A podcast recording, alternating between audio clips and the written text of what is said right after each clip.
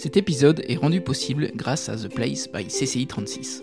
Alors The Place by CCI 36, c'est un service labellisé Centre européen d'entreprise et d'innovation, issu de la Chambre de commerce et d'industrie de l'Indre. Et ils accompagnent aussi bien les PME, PMI que les porteurs de projets innovants. Donc si vous avez une idée, qu'il s'agisse de lancer un nouveau produit ou un nouveau service sur un marché encore inexploré, ils vous accompagnent avec des méthodes agiles et créatives qui ont fait leurs preuves et qui sont issues du monde des startups. Si vous êtes déjà chef d'entreprise ou collaborateur en charge d'un projet innovant et que vous ne savez pas par où commencer, ils ont tous les outils. Les rendez-vous peuvent se faire en présentiel à la CCI ou dans les entreprises, mais si vous préférez, c'est possible en visio avec des horaires très souples. Concernant le coût de la prestation, pas de souci, la plupart du temps celui-ci est déjà pris en charge. Voilà, The Place by CCI 36, c'est l'incubateur d'innovation de l'Indre qui propose de l'accompagnement, du mentoring, un espace de coworking, de l'événementiel. Vous pouvez les contacter sur le site www.theplacebycci36.fr et sur les réseaux sociaux Facebook, LinkedIn et Instagram. Et maintenant, place à votre podcast.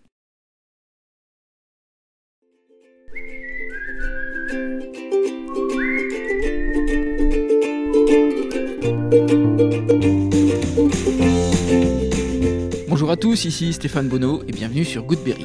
Goodberry Podcast, c'est une conversation avec des personnes inspirantes résidant en Berry pour évoquer leur parcours, leurs réussites ou leurs difficultés et l'organisation de leur quotidien. On évoque alors des anecdotes pour que chacun d'entre nous puisse retenir un conseil, une philosophie, voire une inspiration. Aujourd'hui, direction Issoudun pour rencontrer un jeune entrepreneur, Benjamin Gaillochon. Il était étudiant à Issoudun, Benjamin trouvait qu'il manquait un bar pour se retrouver. Alors devenu entrepreneur, il crée ce bar et comme il ne fait rien comme tout le monde, c'est un bar clandestin qu'il monte avec des cocktails à base de CBD par exemple. Pas très scolaire, l'école est pourtant son premier terrain de jeu pour commercer, un virus des affaires qui le mène à sa première auto-entreprise à 16 ans, puis la création d'un site e-commerce et enfin une agence événementielle à e-com en 2015. Benjamin, c'est l'adaptation permanente, la recherche du coup d'avance. On a parlé de goût du challenge, de flux automatique de veille, de bar mobile, mais on a évoqué également Fabien Olicard, les parcs d'attractions allemands et l'effet cumulé. Voilà, je vous embarque à la découverte de Benjamin Gaillochon, un entrepreneur toujours en veille. Goodberry, c'est parti. Salut Benjamin. Salut. Je suis ravi d'être ici, à Issoudun. Ravi de t'accueillir. Alors, je t'ai suivi moi sur les réseaux sociaux. Mhm. Pour une chose, et je voulais que tu m'expliques, c'était cette histoire de bar clandestin. Le bar clandestin, donc c'est un- une affaire que j'ai montée en mars euh, de cette année, donc mars 2022. Ouais. Donc, C'était un projet euh, que j'avais depuis que j'étais étudiant à l'IUT d'Issoudun en 2000, euh, entre 2011 et 2013. Pour sortir le soir, on n'avait pas beaucoup de lieux où aller. On était soit obligé d'aller à Châteauroux, soit d'aller sur Bourges. Et du coup, ça manquait vraiment d'un espace pour nous accueillir. Donc déjà, cette idée de monter un bar à Issoudun trottait un petit peu dans ma tête. Ouais. Et il a fallu, euh, il a fallu quelques années avant que ça émerge. Et du coup, en mars 2022, j'ai monté Prohibition, donc qui est un bar, euh, un bar clandestin.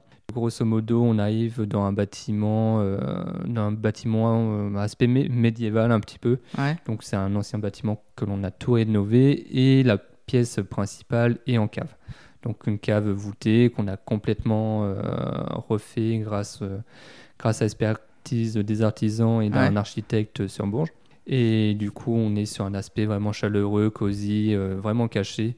Quand on regarde par la fenêtre, on voit pas du tout qu'il y, a qu'il y a cette pièce. Et donc après, il y aura potentiellement une future salle à étage qui sera encore un peu plus cachée. Et pour y accéder, il faudra passer par une tourelle. Et quand tu cherches des financements pour ça, quand tu vas voir un banquier que tu lui dis euh, je, je vais faire un bar clandestin, il se passe quoi? C'est ça, ça a été très compliqué déjà euh, de par euh, la période Covid, où alors là les banques ne voulaient rien du tout, Ouais, en- rien du ouais, tout entendre parce que les, euh, c'était un petit peu la bête noire, tout ce qui était restauration, CHR, donc les bars, parce qu'il n'y avait aucun, enfin, aucune visibilité sur Ouais. le Covid.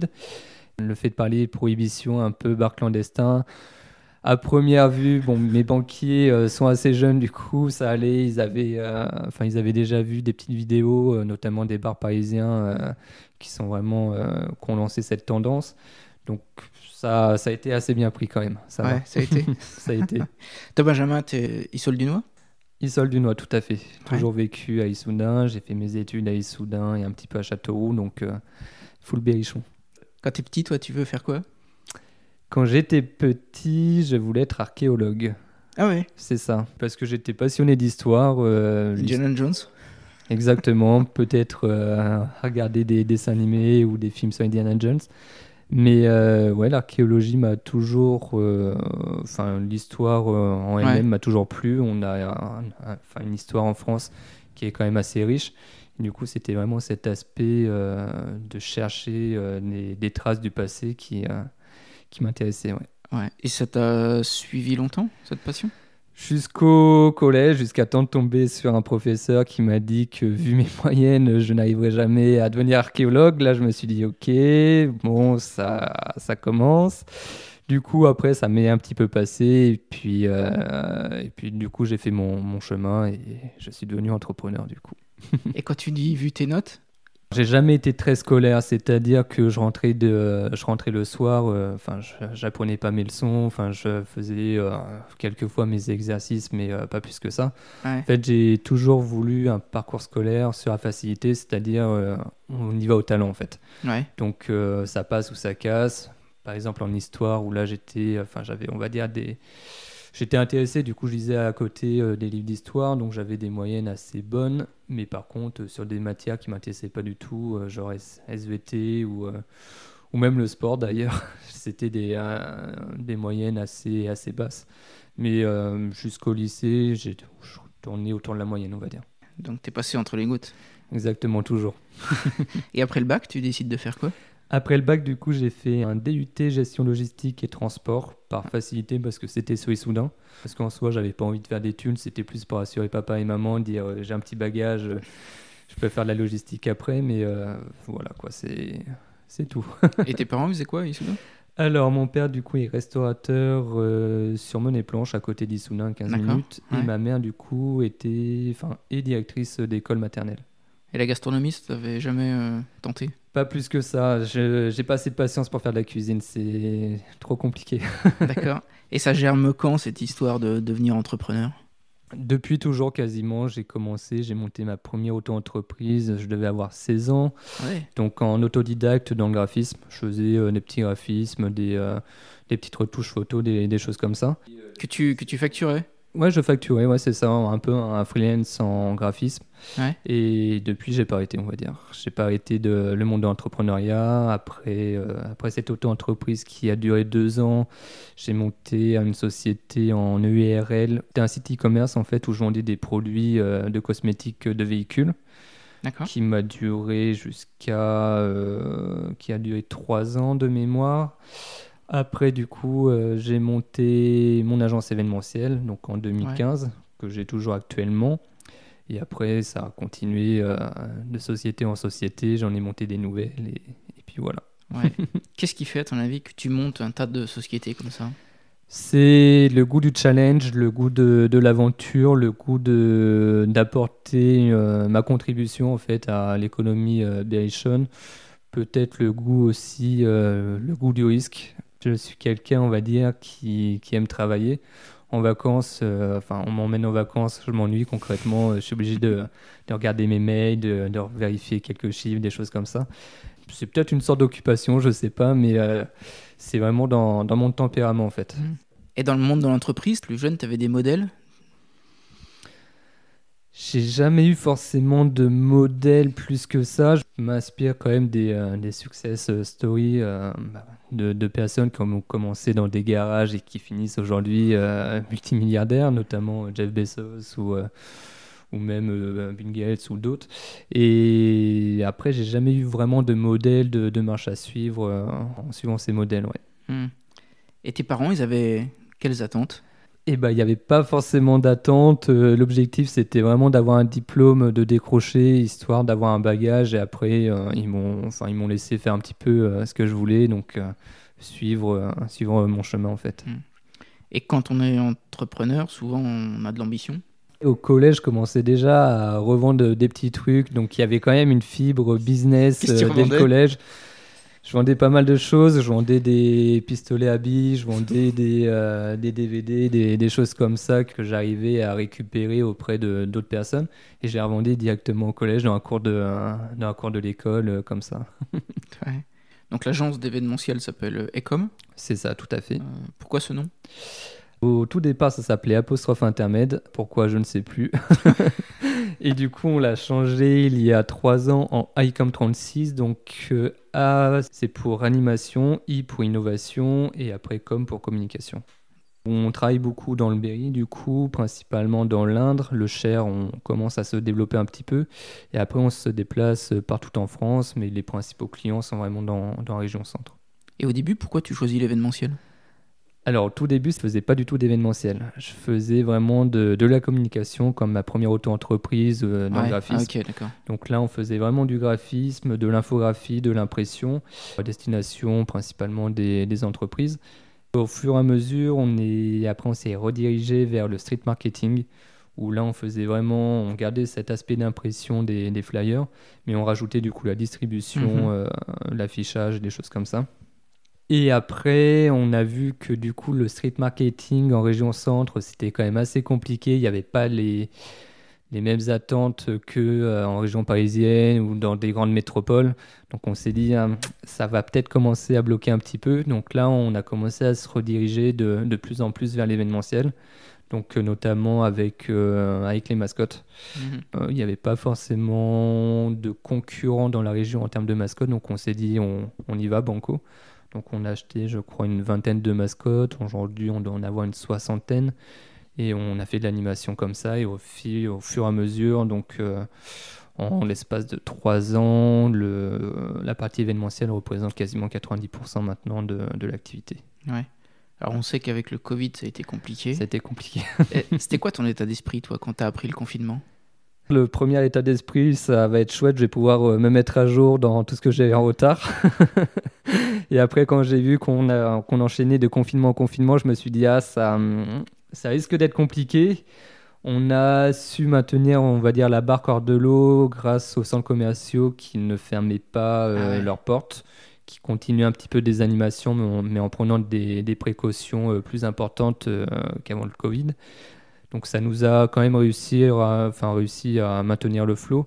Et après, euh, et après, on remercie aussi l'État pour euh, les aides qu'ils nous ont apportées, qui nous ont permis de, euh, de, faire face aux difficultés quand même. À un moment, tu as eu peur pour la pérennité de la boîte? Alors, j'ai pas forcément eu peur parce que l'État a vraiment joué le jeu derrière, le quoi qu'il en coûte. Là, c'est vraiment l'après-Covid, la période de, de, janvier 2022 à mai 2022 jusqu'aux élections où c'était un peu plus compliqué. On n'a pas eu forcément beaucoup d'animation parce qu'il n'y avait toujours pas de visibilité euh, jusqu'aux élections. Et, euh, et, là, ça a été cet après-Covid qui a été un peu plus compliqué. Quand, du coup, il a fallu commencer à rembourser les PGE, que les aides n'existaient plus. Hmm. Là, on s'est dit, on a intérêt à bien tourner parce que sinon, euh, ça, va être, ça va être compliqué. Ouais. Et quel est ton message à cette époque aux équipes? C'était vraiment euh, prenez soin de vous et advienne ah. que pour. ouais, t'es, es, resté en contact quand même avec, euh, ouais, ouais, je, suis, je suis quand même resté en contact. Je faisais quelques, quelques réunions quand même pour, euh, pour maintenir l'actualité, pour, pour programmer l'après-Covid, pour préparer un plan d'action pour remonter, on va dire, la pente le plus rapidement possible. Mais après, c'est resté là. Le problème dans l'événementiel, c'est que quand il n'y a plus d'animation, il n'y a, y a plus forcément de, beaucoup de boulot derrière. quoi tu as 30 ans comme chez l'entreprise. Tu as une équipe plutôt jeune aussi? Sur le bar, j'ai deux personnes, donc la moyenne d'âge, on doit être à 25 ans. Euh, au niveau de l'agence, euh, j'ai trois apprentis, la moyenne d'âge, elle doit être de 24 ans. Donc, reste quand même une équipe assez jeune. Et après, on a tout un pôle d'intervenants qui doit être sur une moyenne d'âge de euh, autour de 30 ans à peu près. Ouais, mm. d'accord. Ça reste assez jeune. Comment tu arrives à motiver tous, tous ces gens-là pour l'objectif commun qu'est l'entreprise? C'est vraiment un état d'esprit. On n'est plus dans les euh, dans l'état d'esprit où nos parents étaient, donc peut-être les Trente Glorieuses, où là c'était vraiment euh, faire du chiffre, faire du chiffre et euh, mettre de côté, on va dire, les, aspects salariales, donc le bonheur au travail, etc. Je pense que le fait, en fait, maintenant, pour réussir à motiver ses équipes, c'est hormis euh, le facteur, euh, le facteur salaire, c'est vraiment euh, l'atmosphère au travail. C'est travailler dans, une atmosphère agréable. Enfin, là, je vois, on met en place le télétravail quand même. On, permet aux salariés, s'ils veulent travailler au bord de la mer, ils peuvent travailler au bord de la mer. Ils peuvent faire les horaires qu'ils veulent. En fait, du moment que le travail est fait, après, ils gèrent vraiment comme bon leur semble. Et je pense que c'est cet aspect-là qui est important, c'est le fait vraiment de, bah, de pouvoir être à l'écoute en fait de ses salariés et pouvoir progresser ensemble dans une atmosphère bon enfant. Être chef d'entreprise, il y a une part de sacrifice? Il n'y a pas forcément de sacrifice parce que c'est un, déjà c'est un choix. C'est le choix d'être son propre, euh, d'être son propre patron, de gérer ses horaires. De... Après, il y a peut-être un sacrifice dans le fait que on voit moins ses amis, on voit moins sa famille parce que du coup on passe, euh, on n'est plus à 35 heures, on fait des, semaines peut-être à 60, 70 heures, 80 heures il y a peut-être un sacrifice en termes de temps, mais après, c'est vraiment un choix de vie. C'est euh, le choix de, bah, de, de, travailler pour soi-même et, euh, de pouvoir, euh, pouvoir un petit peu gérer son emploi du temps comme, bon, comme bon lui semble. Toi, tu n'as jamais été salarié en fait? J'ai été apprenti pendant deux ans à la laiterie de Vannes sur Fouzon. J'étais assistant achat en, dans le service maintenance. Et après, euh, j'ai été aussi deux ans adjoint responsable de magasin à Action pour remonter un petit peu la pente parce que j'avais euh, quelques petits soucis financiers. Du coup, un petit, un, petit 35 heures, c'était toujours euh, bon à prendre. Mais sinon, c'est tout. Après, tout le reste du temps, j'étais entrepreneur. Et dans ce parcours d'entrepreneur, est-ce que tu as eu des échecs? On a toujours des échecs, on apprend de ces échecs. Un parcours euh, sans échec, je pense que c'est ça fortifie pas en fait. Je pense qu'on se repose sur ses acquis et que derrière, euh, au bout d'un moment, ça va craquer. Ouais. T'as un exemple d'échec et surtout euh, ce que ça t'a appris? Il y a un projet où, j'avais commencé à travailler, j'avais mis quelques billes, au final ça s'est pas fait. Et en fait, c'est le fait de, de, vouloir aller trop vite, de pas prendre en considération tous les facteurs qui fait que derrière, on prend des risques les risques euh, existent. On n'est pas dans, dans, le monde des bisounours, hélas. Un risque financier? C'était un risque financier, ouais, tout à fait. Et au final, euh, bah, c'est après ça que j'ai euh, travaillé deux ans à Action pour monter un petit peu à pente et remettre des sous sur le compte, on va dire. J'avais euh, j'avais investi à l'époque, c'était 20 000 euros. Donc, c'était. Euh, je voulais faire de la production, en fait. Une production de. Euh, c'était juste après mon site e-commerce. Mhm. Donc, je voulais produire des microfibres et des produits pour, les, pour les véhicules. Et au final, la recherche et le développement coûtent très, très cher. Et, ça a fait que la banque derrière, qui, qui avait promis un financement, n'a pas financé et que du coup, j'ai pas pu continuer l'idée, on va dire. D'accord. Mais il n'y avait pas d'achat de produits non, il n'y avait pas d'échec produit parce que les produits n'ont pas été totalement finalisés. On a réussi à finaliser les, euh, les microfibres, mais pas les produits. Quand il t'arrive des échecs comme ça, mm. quel est ton état d'esprit pour rebondir? C'est vraiment euh, pendant deux jours, on boit un peu du noir, on dort un petit peu mal, on va dire. Et après, c'est vraiment rebondir et trouver des solutions pour, euh, bah, pour pouvoir avancer, en fait, tout simplement tout poser sur une table, on prend des post-it, des petits crayons, on trouve des solutions, on garde celles qui sont viables le plus rapidement possible et on met, on met en place en fait. Hmm. C'est vraiment le, le, meilleur, enfin la meilleure des choses à faire pour pouvoir avancer, pour pouvoir euh, réagir. Puis de toute façon, chaque échec ou chaque, euh, chaque difficulté reste, euh, reste un acquis pour après de toute façon. Mhm. Et qu'est-ce qu'il faut avoir comme attitude pour avoir mille idées? Faut être très ouvert d'esprit, très curieux. rien que le fait d'aller dans un restaurant, dans une boutique, euh, enfin, j'essaye de, de, voir un petit peu comment ça se passe, comment euh, ils gèrent les choses, et ça permet de trouver des idées, euh, des idées comme ça. J'ai une amie il n'y a pas longtemps qui, qui m'a dit Est-ce que tu cherches pas quelqu'un pour ton équipe et tout j'ai envie de, de, voir autre chose. Je lui ai dit Bah écoute, à l'heure actuelle, mes, mes, équipes sont complètes. Mais je lui ai dit Pourquoi tu montes pas ton entreprise? Elle me dit Ah, je sais pas, c'est. Assez compliqué, il y a, y a un facteur risque. Aujourd'hui, euh, je suis en CDI. Bon, j'ai fait le tour de, de mon boulot actuel. Euh. Elle n'avait pas d'idée en soi. Je lui ai dit Mais qu'est-ce qui te passionne? Bah, Elle me fait J'aime voyager. Bah, je lui ai dit bah, ta, ta première base pour monter ton entreprise tu, tu quelque chose autour du voyage. Euh, il y a plein, plein de choses qui émergent continuellement. Tu peux faire des, programmes d'aventure euh, ou par rapport à un profil de, clientèle.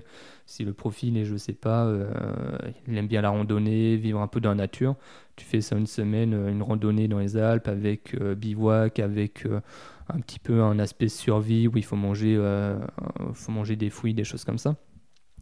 J'ai fait euh, part de ta passion, tu prends ton expérience en compte et euh, tu avances, tu montes, euh, tu montes quelque chose. Tu penses qu'il faut partir toujours de sa passion pour monter une boîte? Deux choses à prendre en considération, c'est aimer ce que, ce que l'on va faire. Et la deuxième chose, c'est aller sur quelque chose d'innovant. Enfin, proposer toujours quelque chose en plus par rapport à un concurrent. Donc ça peut être une expérience, une expérience en plus, ça peut être un produit en plus. Enfin, faut toujours ajouter une innovation par rapport à un concurrent ou alors partir sur vraiment quelque chose qui n'existait pas avant. La dernière idée que tu as eue, toi, c'est quoi? C'est une bonne question. Là, le, le, projet qui est en cours, c'est un projet immobilier. Du coup, c'est l'achat d'un gîte à 3 minutes de Beauval. D'accord. Donc là, c'est plus, on va dire, un aspect euh, patrimoine. Mhm. Donc de manière à, à, diversifier un petit peu mes, mes, investissements. Mais ouais, ça serait un projet immobilier euh, touristique. D'accord. Quand tu montes la, la boîte principale, tu te rappelles du moment où tu as décidé de créer cette boîte-là? On est un peu, euh, on est vraiment un couteau suisse en fait, ouais, c'est ça.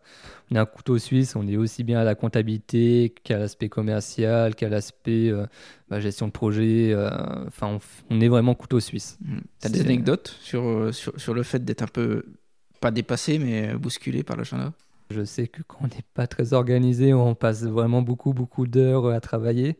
Je pense que le BABA d'un entrepreneur, c'est avoir vraiment une gestion de, de son temps par, euh, par des process qui existent. Euh, d'ailleurs, il y a Fabien Olica qui a écrit un livre euh, qui doit bientôt passer au Mac 36 ou Equinox, je ne sais plus, qui donne plein de, plein de conseils pour avoir une meilleure gestion de son temps et être plus productif.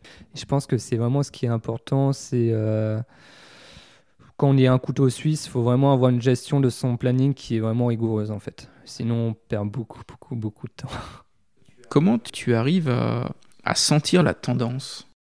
En fait, je pense que les gens ont de plus en plus besoin d'avoir des expériences immersives. Euh, ils ont besoin de voir autre chose euh, que ce qu'ils voient habituellement.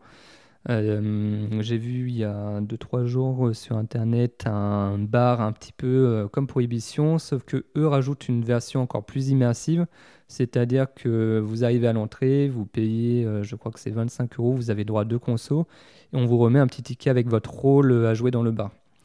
Et en soi, vous, arrivez dans ce bar, donc vous prenez votre première conso, et là vous avez cinq acteurs qui viennent vraiment faire une expérience immersive, qui pousse vraiment le, le vice à fond, où vous êtes à fond dans la prohibition avec, euh, avec un comédien qui est en train de distiller euh, son jean, avec, euh, avec un mafieux qui est en train de négocier je ne sais quoi. Et je pense que les gens, en fait, pour les faire venir dans, dans, ces, dans ces expériences, ont besoin que ce soit de plus en plus réaliste que ça se voit pas forcément partout. Ils sont prêts à faire 300, 400, 1000 km pour avoir une expérience vraiment la plus poussée possible. Mhm. Mm. D'accord. Et au milieu de tes équipes, euh, quel est ton rôle, toi? Alors moi, je laisse beaucoup de, de rênes, on va dire, à, mes équipes. Euh, derrière, je suis vraiment là en appui. Euh, je suis là pour conseiller, je suis là pour les accompagner. S'il y, a des, euh, s'il y a des moments où ils sont vraiment dans le jus, je suis là pour ben, vraiment prêter main forte.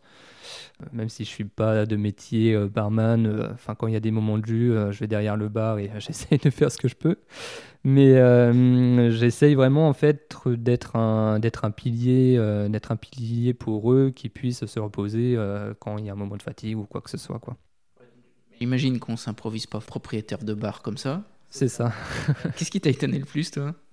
Alors, ce qui m'étonne, c'est vraiment la clientèle, en fait. La première semaine, on a eu des avis euh, sur, les, enfin, sur Google ou sur TripAdvisor, comme quoi le service était long. Les gens ne comprenaient pas que une semaine d'ouverture, on a fait euh, le plus gros chiffre d'affaires qu'on ait fait depuis, euh, depuis l'ouverture ne comprenait pas qu'on puisse servir un cocktail en 45 minutes alors que le bar était euh, surblindé, on avait 60 euh, ou 80 personnes dans le bar, on refusait les entrées parce qu'on était complètement dépassés.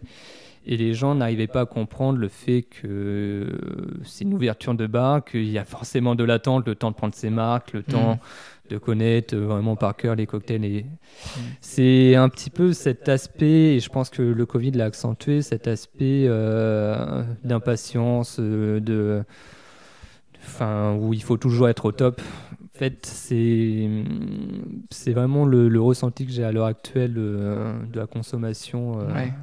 C'est, je sais, je sais pas où on va, mais on y va. Et quel est ton discours alors par rapport aux équipes quand tu vois que c'est un peu tendu? Quand c'est des retours de, de ce genre, euh, j'en tiens pas rigueur parce qu'en soi, ils y sont pour rien de, Mm. de se faire déborder. C'est une semaine d'ouverture, c'est complètement compréhensible. Je leur dis de, bah, de continuer les efforts, que de toute façon, euh, enfin.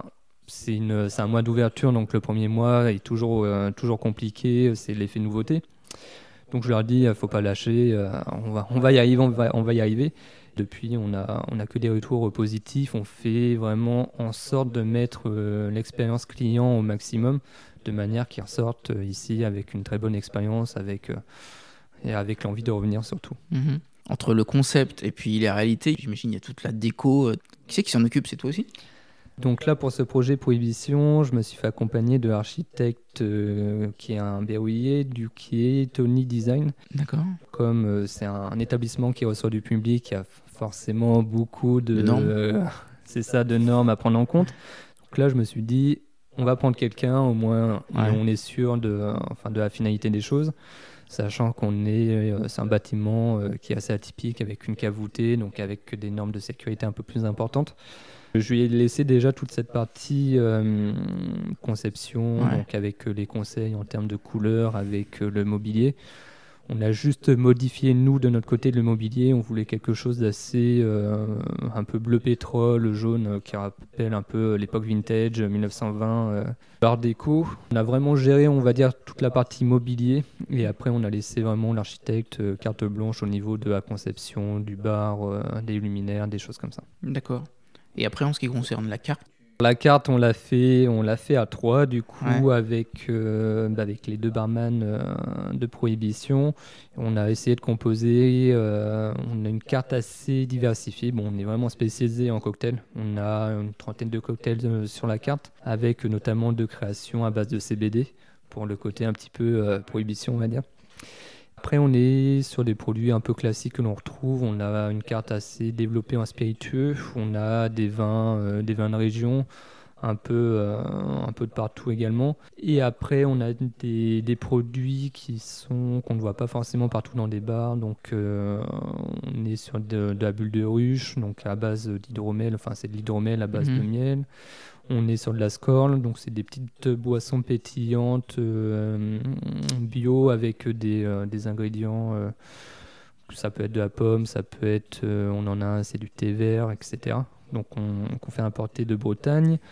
Et après avec du féfé, donc euh, qui est un produit euh, qui a été fait par le bar Le Syndicat à Paris.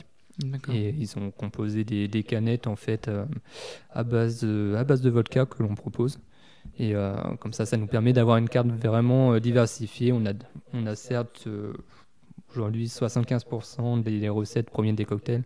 Mhm. Et après, on a quand même la côté. D'accord. Plus généralement, quand t'embauches des gens, toi, tu vas plutôt à l'intuition ou t'as vraiment un process euh, établi? Alors, j'y vais. Je suis pas en mode recruteur euh, traditionnel. Euh, moi, on m'envoie un CV. c'est, enfin, le CV, je le regarde vite fait et c'est tout. J'y Mhm. vais vraiment au feeling en fait. Ouais. Je convoque la personne à un entretien. Ça peut être ici, ça peut être dans un café, enfin un peu, un peu n'importe où. Et là, c'est vraiment, euh, c'est vraiment au feeling. Déjà, j'attends d'une personne qui amène un petit peu l'entretien et que ça soit pas à moi de, de mener l'entretien. Mhm. Un entretien, c'est un petit peu euh, le fait que euh, la- le candidat doit, doit se vendre. Donc s'il se vend, nickel, c'est parti. Et hum, après, si on voit qu'elle est un petit peu timide, on essaye, on essaye de la diriger un petit peu vers là où on souhaite qu'elle aille ou qu'il aille. Et euh, on avance comme ça. C'est vraiment euh, de l'intuition. Après, un... en fait, on recherche surtout du savoir-être avant du savoir-faire. Le savoir-faire, on peut, on peut le- leur apprendre. Le savoir-être, euh, Mhm. un peu plus compliqué. Quel est ton meilleur souvenir, toi, professionnel? Je pense que ça a été euh, peut-être le premier contrat à 5 chiffres. ça, c'était peut-être euh, vraiment la satisfaction de se dire Ah, ça y est, euh, enfin, euh, j'ai réussi à, décrocher un contrat, enfin, un assez bon contrat. Après, ça a été peut-être aussi l'achat de euh, l'achat du bâtiment. Euh, Ouais. J'ai commencé, on va dire, un petit peu euh, comme Jeff Bezos, mais sauf que je suis toujours pas millionnaire. mais dans mon garage, chez ma mère, en fait, j'avais quoi 10 mètres carrés avec mon PC, je faisais tout sur le PC. Et aujourd'hui, on a acheté ce bâtiment il y a un an et demi, donc de 200 mètres carrés, qui nous permet de stocker quand même le, le matériel de l'événementiel. Et je pense que c'est aussi le fait de voir que bah, du coup, euh, le travail que, que l'on fait au quotidien, on en récolte les fruits en fait. Dac. S'il y avait une, une chose, si tu pouvais refaire quelque chose, Mhm. tu vois, dans ton parcours, Ouais. qu'est-ce que tu referais? Je pense que je serais, je ferais quelque chose de manière à être moins borderline. Au début, j'étais vraiment borderline euh, Juridiquement ou commercialement? au niveau de la structure. Par exemple, j'ai mon Taïcom 36, euh, j'ai j'ai mis, euh, j'ai demandé à ma mère euh, 500 euros, j'ai demandé à ma soeur 500 euros, j'ai mis 1500 euros, j'ai dit c'est parti, on y va. Et au final, il n'y avait rien de, enfin, il n'y avait pas de, business plan. Je suis pas allé voir les banques parce que j'avais pas forcément besoin de financement. Ouais. Donc peut-être que si j'étais, si je devais revenir, euh, ouais, 10 ans en arrière, je ferais quelque chose de plus euh, structuré quand même. Tu penses que ça t'a manqué au début? Je pense que j'ai perdu du temps. J'ai perdu du temps, j'aurais pu euh, commencer euh, à chiffrer plus rapidement et, et gagner 2-3 ans, ouais, Ouais, 2-3 ans. Je ça. pense. Est-ce que tu continues à apprendre? J'apprends vraiment au quotidien. ouais, C'est en lisant des livres, que ce soit sur l'immobilier, que ce soit euh, bah, des, des success stories comme Elon Musk ou Jeff Bezos. Et après, j'apprends vraiment. euh, en fait, je suis en veille continue, que ce soit au niveau de l'actualité, que ce soit au niveau des technologies, que ce soit au niveau des, nouveaux loisirs, des choses comme ça. Donc, j'apprends toujours de manière à toujours être euh, en éveil déjà et pouvoir euh, rebondir si je vois que le bas, enfin, par exemple, le bas commence à chuter un petit peu, je vais, je vais regarder un petit peu ce qui se fait ailleurs et je vais sortir d'autres d'autres concepts. Là, notamment, j'ai vu que juillet-août était assez calme à Issoudun parce que c'est pas forcément une ville touristique. euh, le bar ne possède pas de terrasse. Du coup, les gens en juillet-août préfèrent aller en terrasse qu'enfermés dans une cave. Donc là, l'année prochaine, on a décidé qu'on fermerait juillet-août et on lance Pro Immobile, du coup, qui est un bar mobile, un comptoir mobile que l'on envoie directement sur les événements. Donc notamment des mariages, des baptêmes, des, des événements privés, des inaugurations, des choses comme ça. Et du coup, euh, on apporte le bar sur les événements directement et on fait du cocktail. Donc c'est important pour toi d'être à l'écoute. C'est ça.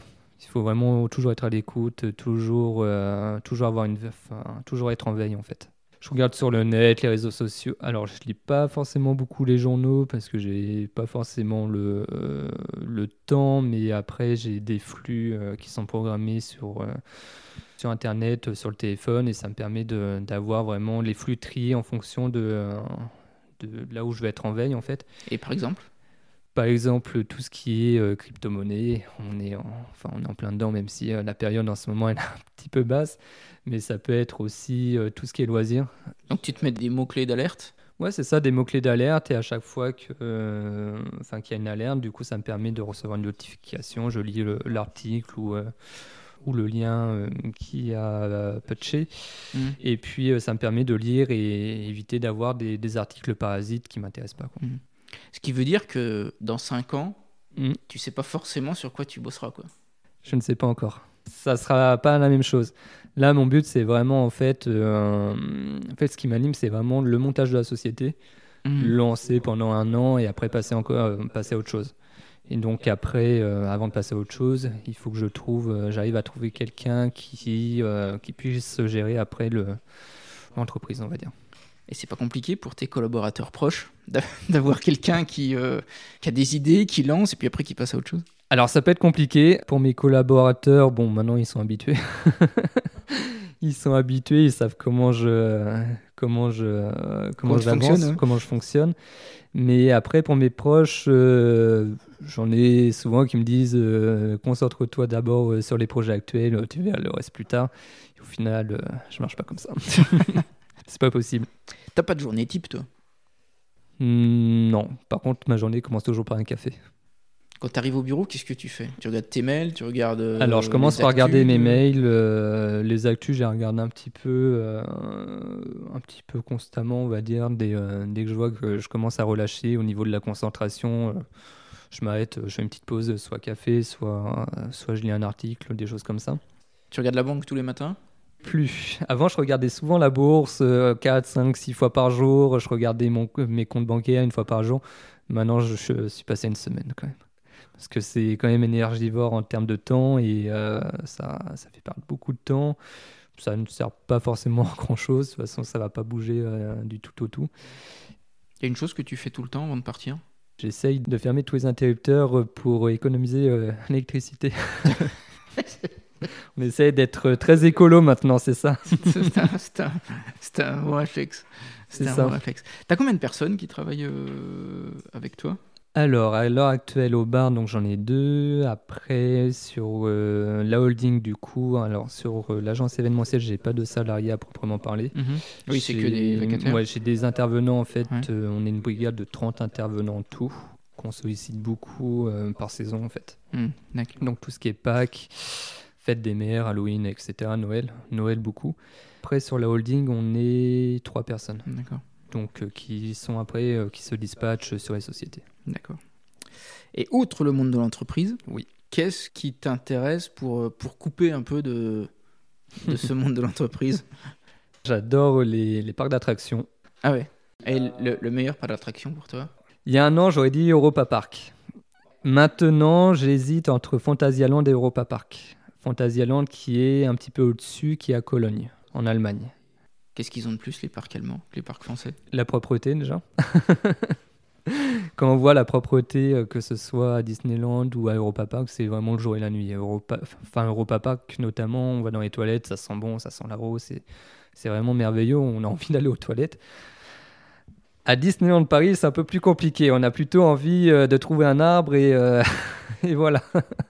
Mais il y a vraiment une rigueur dans les parcs, dans les parcs allemands surtout, parce que à part Ventura par exemple en Espagne, c'est un petit peu un parc français en termes de propreté, en termes de rigueur.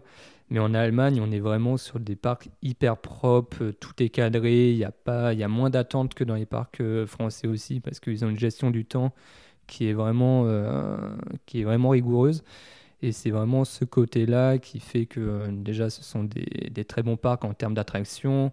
Et il y a vraiment un, il y aspect client qui est vraiment optimum en fait. Mm.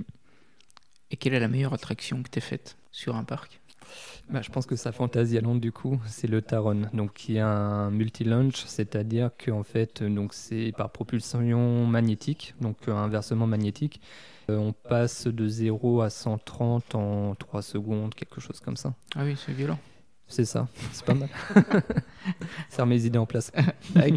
Et outre les parcs d'attraction, tu fais un peu de sport? Alors j'essaye. Le matin, euh, quand je retrouve, euh, quand je trouve la motivation d'y aller, euh, j'essaye d'aller à la salle de sport. Mais là, en ce moment, les journées sont assez, assez chargées. On est en plein dans la programmation de, des animations de Noël. Je pense que cette année, en plus, on va se faire complètement déborder. Du coup, on essaye d'anticiper un maximum pour éviter tous les couacs. Pourquoi tu te ferais déborder? À titre euh, de comparaison, en 2021, l'agence avait généré un chiffre d'affaires de 120 000 euros sur une année. Et là, pour décembre, on est en prévision d'un chiffre d'affaires sur euh, un mois, donc à peu près 10-15 dates, de 120 000 euros. C'est en termes de ressources humaines ou ça va être compliqué Ça, en termes de tout, en termes de ressources humaines, de logistique, de euh, gestion de projet, enfin, ça va être vraiment un tout. Donc, euh, il va falloir organiser toutes les tournées, trouver les équipes, éviter que les équipes plantent, euh, enfin, qu'il y en ait un qui plante au dernier moment. Ça va être très, très sport. Ça t'est arrivé ça? Ça m'est déjà arrivé. Que t'aies des plantages au dernier moment? Beaucoup, beaucoup cette année. C'est-à-dire que la personne que, t- que t'as embauchée ne vient pas? Généralement, ils préviennent quand même un petit peu, genre. euh, 10 minutes avant. Ouais, 6 heures avant quand même. Et là, c'est euh, roulement de tambour, on appelle tout le monde, euh, on, essaye, euh, on essaye de trouver quelqu'un en, en secours. Mais après, ça arrive de plus en plus quand même. Alors le mot est pas joli, mais tu as un stock de personnes qui peut pallier J'ai un réseau pro, qui, enfin pro et perso qui est assez imposant et ça me permet, euh, quand je mets un statut par exemple euh, sur Facebook, au bout de 10-15 minutes, j'ai, euh, je reçois 2-3 messages privés. Donc j'arrive à me retourner assez facilement. Et maintenant que tu as l'expérience, c'est quelle mascotte qui fonctionne le mieux? En période de Noël, celui qui fonctionne le mieux, ouais, j'hésite. Il y a le Yeti qui fonctionne bien. Le Yeti Ouais, parce qu'il est assez imposant, il est grand, et il a vraiment une bonne bouille. Et euh, les gens déjà le voient de loin et il fonctionne quand même pas mal. Bon, après, c'est le, le, plus détesté pour les intervenants parce que euh, les bras font 2 mètres de long, euh, ils ont des bâtons en fait pour tenir les bras. Quelle est la demande la plus surprenante que tu as eue? Hum, hum. J'ai une demande la plus compliquée. Ouais, ou la plus compliquée C'était d'avoir la même prestation sur 23 restaurants en France, en même temps, en simultané. Donc, euh, et vraiment partout en France, quoi. Dans Ile-de-France, Strasbourg, Mulhouse, euh, il y avait Lille, il y avait Nice, enfin vraiment un peu partout en France. Mais du coup, on n'a pas pu répondre parce que c'était, euh, ça me demandait, je crois, 62 personnes en tout, avec avec 23, 23 euh, véhicules. Enfin, c'était. Euh, Et toi, ton souhait, c'est plutôt de, de, continuer à travailler dans la région, mm. ou tu te dis à un moment, il va falloir que j'augmente le périmètre? J'ai une apprentie à l'heure actuelle qui fait ses études à Bordeaux. Mhm. Et je lui ai dit, écoute, euh, la première année, donc elle était ici, donc sur les Soudins, elle a, elle a, bien travaillé, enfin, elle a vu un petit peu comment se passer, comment ça se passait en agence, etc. Et je lui ai dit, écoute, pour ta deuxième année, euh, on ouvre à comme 33, tu fais ça de chez toi, tu as ton portefeuille client, c'est toi qui le développe, et euh, comme, ça, on, comme ça, on développe un petit peu le côté euh, Grand Ouest. Par exemple, fin, fin août, le dernier week-end d'août, donc elle a décroché un contrat à Labo, pas Labo, là, Cap Ferré. Du coup, on a fait une animation Colanta le samedi, un tournoi de pétanque le dimanche. Et là, ils nous reprennent pour, euh, pour Noël, pour des animations, euh, pour le marché de Noël. D'accord. Et dans ces cas-là, toi, tu vas voir ce qui se passe? Ça dépend. Euh, soit j'envoie une équipe, soit j'essaye de les accompagner quand c'est possible. Après, j'essaie toujours de rester en retrait et confier l'émission du coup à mes collaboratrices. Si, s'il y a trois animations en même temps, s'il y a un pépin sur un, je puisse y aller. Quoi. Ah. Toujours en, en route secours, on va dire. D'accord. Euh, Benjamin, j'ai quelques dernières questions. Bien sûr. Est-ce que tu as un conseil qu'on t'a donné dont tu te rappelles encore? Hmm. C'est peut-être de ne pas aller trop vite. Je pense que c'est un bon conseil. Toujours prendre le temps de poser les pour les contre, de, bien tout analyser de manière à pas avoir de surprise euh, plus tard, on va dire. Ouais. Est-ce que tu as un livre ou un film à nous conseiller? J'ai un livre qui m'a beaucoup plu je dois l'avoir dans le bureau d'ailleurs. Ah. Donc ça s'appelle L'effet cumulé de Darren Hardy et c'est un livre que j'ai vraiment dévoré, surligné, souligné, euh, gribouillé. Euh. Et ça parle de quoi? Ça parle de comment en faisant des petites choses tous les jours, on arrive à, faire de grandes choses en fait. C'est un vaut mieux que zéro. Donc une pompe vaut mieux que zéro pompe, euh, économiser un euro tous les jours vaut mieux que zéro euro. Et le fait de faire des, petites choses permet de, construire des montagnes demain, en fait. Ah, d'accord, d'où le titre, l'effet cumulé. Exactement. Quand bon, bah, je prends le... voilà. je prends le titre. Un film? Un film, j'ai beaucoup aimé Le Fondateur, qui raconte euh, l'histoire de, de, McDo, en fait. D'accord. Euh, du fait que McDo ne gagne pas de l'argent en vendant des burgers, mais en faisant l'immobilier, grosso modo. Ouais. Et c'est vraiment un c'est vraiment un film qui apprend un petit peu qu'il faut se méfier des, grands méchants loups qui arrivent et qui au final mangent tout. Question musique? Alors, je suis très mauvais musicien, j'ai pas le rythme dans la peau du tout, je, chante faux. Mais j'écoute de la musique. En ce moment, j'adore le. C'est un, compositeur DJ. Ça s'appelle Toué, 2 avec W-E-I, donc qui compose des musiques un peu, euh, un peu épiques, un peu sombres. D'accord. J'aime beaucoup les musiques, ouais. D'accord. On a toujours une question un peu rituelle euh, sur le podcast. C'est euh, quel est ton endroit préféré en Berry? Mon endroit préféré en Berry. J'adore, euh, j'adore le côté d'Aiguzon.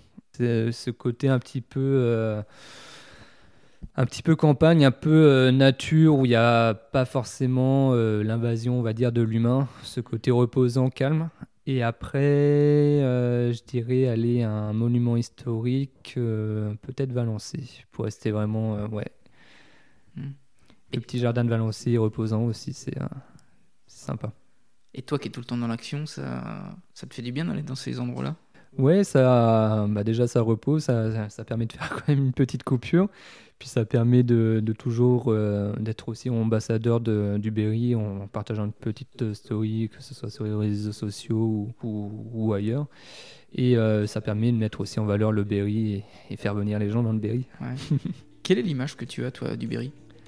Alors moi j'ai une image vraiment euh, d'opportunité. Je pense que dans le Berry il y a beaucoup de choses à faire. On est vraiment au centre de la France, du coup on est à proximité de tout. On est à proximité de la mer en 3 heures, on est à proximité de, de- de Paris en 2h30. Il y a des concepts qu'on voit dans les métropoles qu'on n'a pas encore dans le Berry, donc je pense qu'il y a beaucoup de choses à développer et il y a beaucoup d'atouts dans le Berry. Ouais. T'es toujours optimiste, en fait. Toujours. Super. En tout cas, merci Benjamin. Bah, merci à toi, c'est c'est un plaisir. Merci beaucoup. Merci Salut. beaucoup. Salut.